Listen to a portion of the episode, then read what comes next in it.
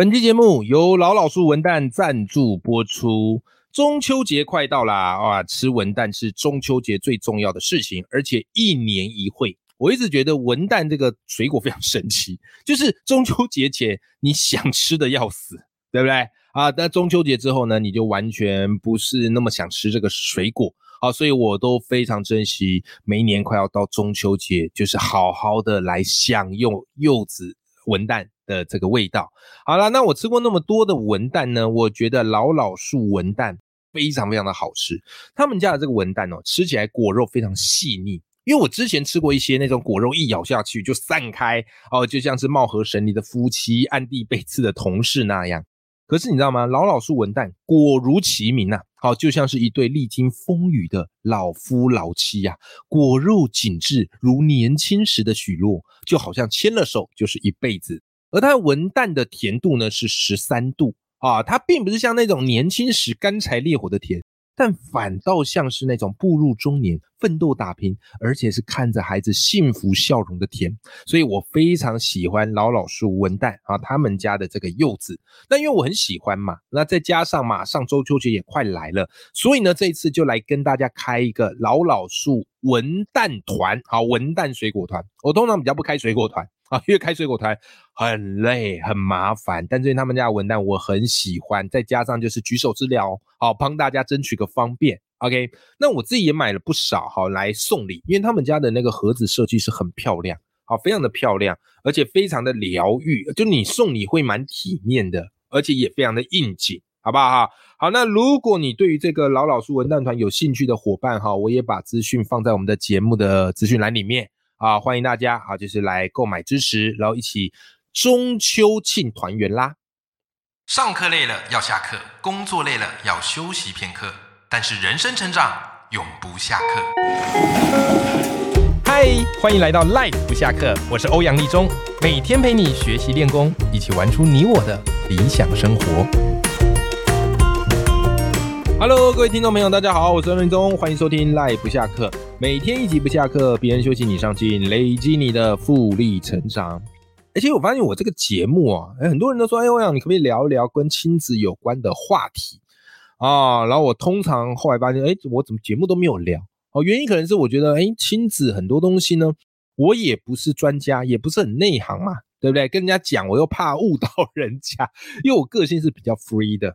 啊，你说我那个亲子教养哦，有没有什么很严谨、很这个厉害的一套？我说完全没有啊，我就是一个很 free 的个性呢。啊，但是如果只是一个经验分享或者一些生活有趣的事情分享，我觉得倒还是可以跟大家来聊聊。所以今天这集来跟大家分享啊，就是我自己哈，我跟我老婆嘛，我们现在两个小孩啊，老大啊，Piu Piu 已经四岁了，哎，四岁喽，哦，因为现在念这个幼儿园的中班啊，那老二这个乔治。啊，弟弟啊，现在是两岁了，好不好？那我们这一路啊，陪伴他们成长啊，有一些心得，哎，可以跟大家来分享一下。所以，如果啊，你说，哎，欧阳老师，你这个跟孩陪伴孩子啊，或者孩子教养有没有什么样的一个心法跟诀窍？我跟你讲，这我不是专家，我不敢跟你乱讲。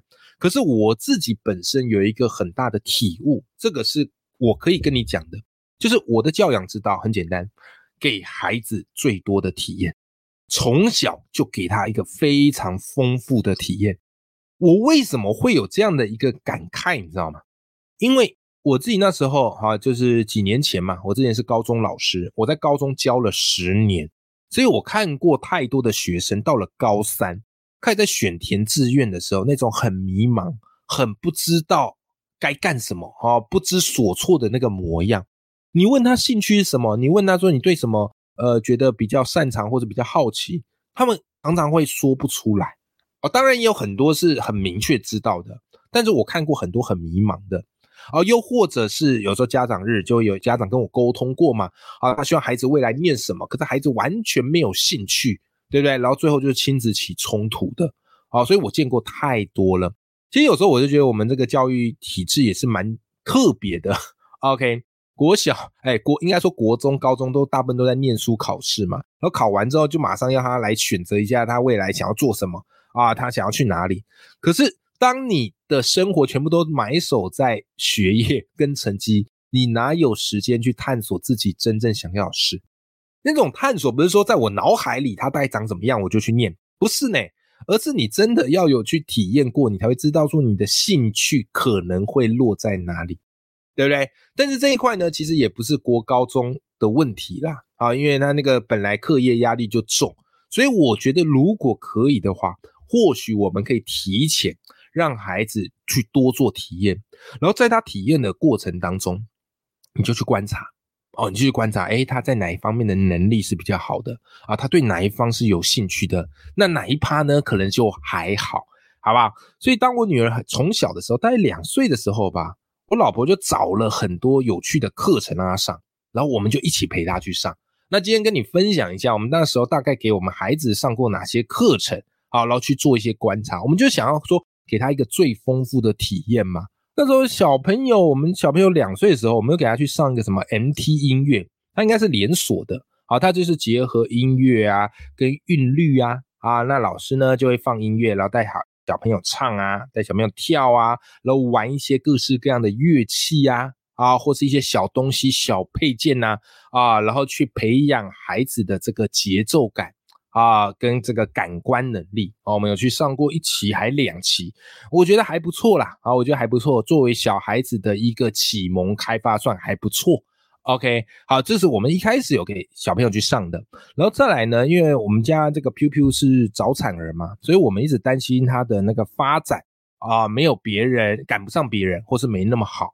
好，所以我老婆就蛮重视孩子的这个肢体发展啊，因此呢，小朋友肢体发展最好就是怎么样？送去学体操，去训练平衡感，对不对啊？然后去训练他的整个感官统合的能力。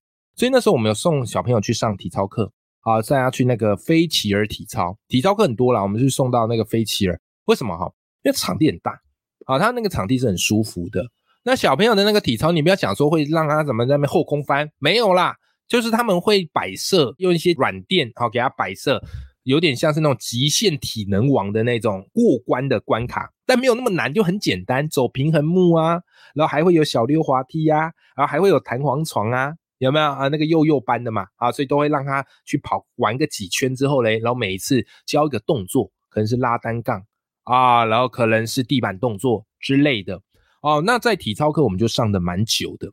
啊，P P 在体操课至少上了两年，好一两年有，好一两年有，好我们就去那个飞奇尔体操课，那我们觉得，哎，这个还对小朋友来讲还蛮好的，好对小朋友来讲还蛮好，就是他的那个整个的肢体发展跟协调性，到后来都看得出来是有很长足的进步的。为什么看得出来？整天在家里爬高爬低，还会带头带着弟弟一起跑跳。啊，这个就很厉害了哈，所以我们那时候有带他去上这个体操课。那后来呢，P P 大一点，大概三岁左右吧，啊，两哎也是两岁快三岁左右，我们有带他去上一个涂鸦课啊，我们带他去上那个李林老师的涂鸦课，那个很夯，那个非常的热门，那个你排哦还要排很久才排得到，而且他那个涂鸦课蛮特别，他不是叫画画课，他叫涂鸦，因为他的那个课程哦设计是很特别。就是他不会让小朋友拿笔，几乎啦，几乎不太会拿笔，有拿过，但是几乎不拿笔啊，都是用涂鸦，还有各种眉彩拼贴的一个方式。我印象很深刻，那时候第一堂带 P P 去上那个玲玲老师的涂鸦课嘛，他前面怎么样嘞？诶，先会跟小朋友互动啊，带小朋友带动跳，然后再告诉他们今天要画主题是什么，然后会用一些英文的方式啊，还会教小朋友说英文。啊，所以会结合英文呐，好唱跳啊，然后最后再带出今天要画的这个主题啊。比方今天要画主题是个狮子，那么画这个狮子呢，不是拿起笔就开始画，它有一个一个的步骤的，对不对？好，首先它就是怎么样嘞？啊，把颜料抹在那个纸上，然后要小朋友呢用手去抹开这个颜料，哦，让他们用手去接触这个颜料，不用担心了，那个颜料都是比较好的颜料，都是有精挑细选过的，然后小朋友他就会去抹抹开那个颜料。然后接着呢，哎，那狮子那个鬃毛怎么弄嘞？啊，就是用那个刷子啊，用那个刷子啊，去把它刷出来。那再来那个狮子的的肉夹怎么弄嘞？哎，它是用粘土带小朋友去压那个粘土啊，把它粘上去。那眼睛呢？啊，就是去买那个眼睛的贴纸啊，把它贴上去。哎，所以我发现这个方式蛮有趣的。它让这个画画好涂鸦这件事情，它不是只是让它惟妙惟肖，而是用各种不同的媒材去拼贴，所以变成啊。每一次上课呢，我们都很期待，哎，今天老师会用什么样的方式来教他们画出这些东西？可能是企鹅啊，或是鱼啊，或是一零一大厦，每一次都有不同的主题。那我们在那个李宁老师的涂鸦课上蛮久的，上了三期吧，啊，一期是八堂课，然后上了三期，大概上了二十四堂课。哦，那时候呢，因为姐姐有上嘛，那弟弟呢，通常都这样，就是我觉得老大最幸福。因为老大爸妈都是非常的有新鲜感，啊，非常的一头热，就会带孩子一起去上，对不对？那可是到老二呢，同样的东西，你要再跟着他上一遍，你就会觉得有一点点懒啊，好不好？这我老实说，会觉得有点懒。可是心里呢，又会觉得对这个弟弟啊，对这个乔治，哎呀，有一点拍死，有点愧疚。所以后来呢，现在弟弟长大了啊，已经两岁了。那我们讲，哎呀，不行啊！当年姐姐有体验过这个李林老师的画画课啊，涂鸦课啊，弟弟都没有体验过，怎么行呢？所以呢，我们就后来就做一件疯狂的事，就是我们就带弟弟去报名。OK，但带弟弟去报名呢，姐姐放在家呢也不行嘛，所以后来呢，干脆姐姐再上一次，好，所以就姐弟两个他们就是一起去上。对姐姐来讲，哎，对弟弟来讲都是新的。那对姐姐来讲呢，就是再刷，好吧，就是二刷的概念。但是我觉得这课蛮值得了，好，所以我们自己愿意花这个时间啊，愿意花这个钱去投入啊，因为我觉得哎，这门课真的是不错。好，那后来我们现在还有上什么课啊？因为我觉得游泳很重要嘛，对不对？好，常常就看到一些什么溺水的新闻，还有一些悲剧。我觉得孩子具备有游泳的能力，他在水里比较不会那么慌。好，所以我们现在就有送孩子去上游泳课。我们就一个什么无极限学校那样去上游泳课。假日的时候跟他一起去上，啊，假日的时候跟他一起去上。那我觉得那个游泳班也是教的非常非常的好，那教练也是非常的有耐心呐。啊，一个步骤一个步骤教。我们那个教练是那个小轩教练，哦，非常非常的有耐心。然后那个步骤也教的非常的踏实，好不好？那我们这个 P P 在上游泳课，我会发现，哎，他很喜欢水。好，他在上游泳课的时候，他是非常开心，而且非常的投入的。好，所以我们目前也上了大概三期左右，都是假日。好，假日的时候去上，那我觉得也蛮好的。就是 P P 在那边学游泳的时候，我就跟着进去，在旁边游泳。他其实父母是可以不用下水的，但反正我想说就是要运动嘛。我自己现在就是要维持这个运动的频率，所以我就把它当成陪小孩去上游泳课的时候，我顺便就在旁边游泳。啊，这是 P P U 有在上的。OK，然后他在幼儿园也是有很多的那种才艺课，就是放学时候，如果你想再加上才艺课也可以，我们就有让他在这个幼儿园班上的那个才艺课，好给他上这个跆拳道，还有动力机械课程，因为 P P U 他对玩积木是非常非常在行的，就他能煮出那个积木都是会让我叹为观止的，就是我会觉得我这辈子都煮不出来，可是他做到。就你可以观察到哈，小孩子真的有某部分的天赋跟能力，可是你必须要给他有这个发挥的空间，好不好？那比较特别啊，当然也会有人说，哎，王老师，那你在这个送小朋友去上才艺课，他都很喜欢吗？他有没有展现出不喜欢或怎么样？那那时候怎么做呢？哎，其实有，其实你可以观察出小朋友的喜好。我还记得 P P 这个年纪很小的时候，我们那时候给他送去上那个足球课，啊那时候在公园上那个足球课。我自己觉得很好玩嘛，因为我小时候很喜欢踢足球。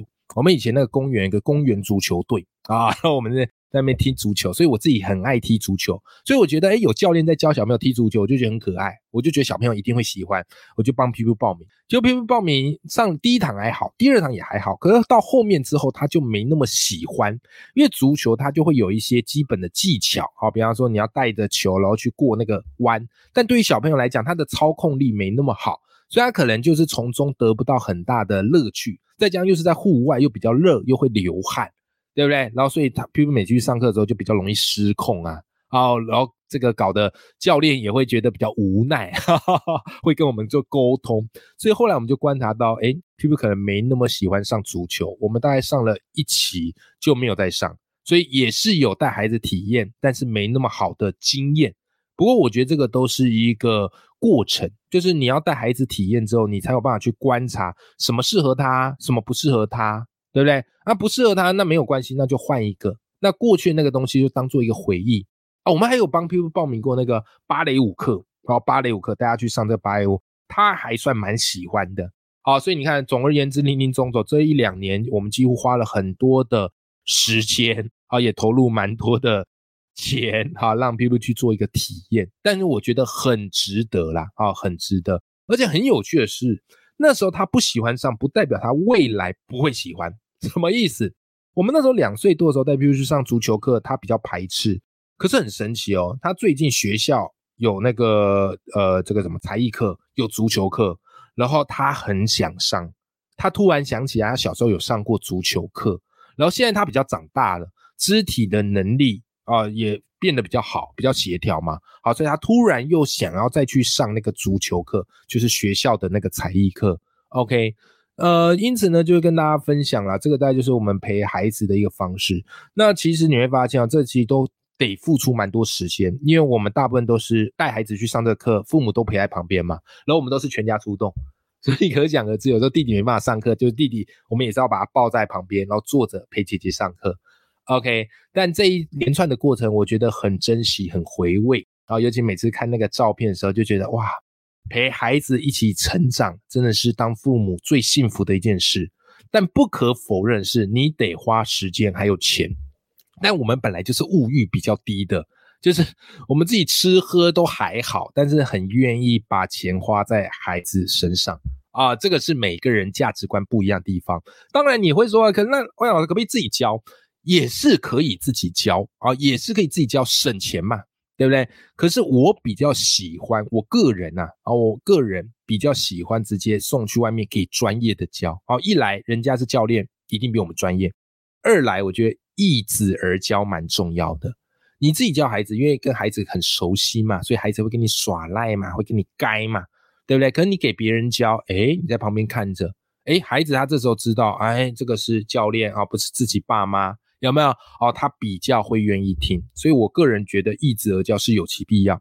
然后在第三个部分，就是让他去接触不同的刺激，跟不同的小朋友啊去做一些 social 啊，去做一些沟通，这个也蛮重要的。你自己教就是就是整天就是你们两个大眼瞪小眼嘛，对不对？好，这个是我个人比较主观的想法啊，提供给大家参考，好不好？好，好了，那今天这一集呢，就是跟大家。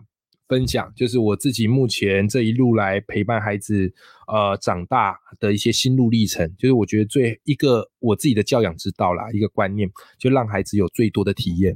他只有在体验过后，他才知道他喜欢什么，不喜欢什么，而且这些体验到最后都会变成他人生的一些智慧跟技能，而，是我觉得非常划算的一件事情。好，希望今天的这一集内容。有给你一些帮助喽。OK，永远要记住，眼里有光，心中有火的自己。那也祝福大家都可以陪伴孩子快快乐乐、开开心心的成长。我们下期见，拜拜。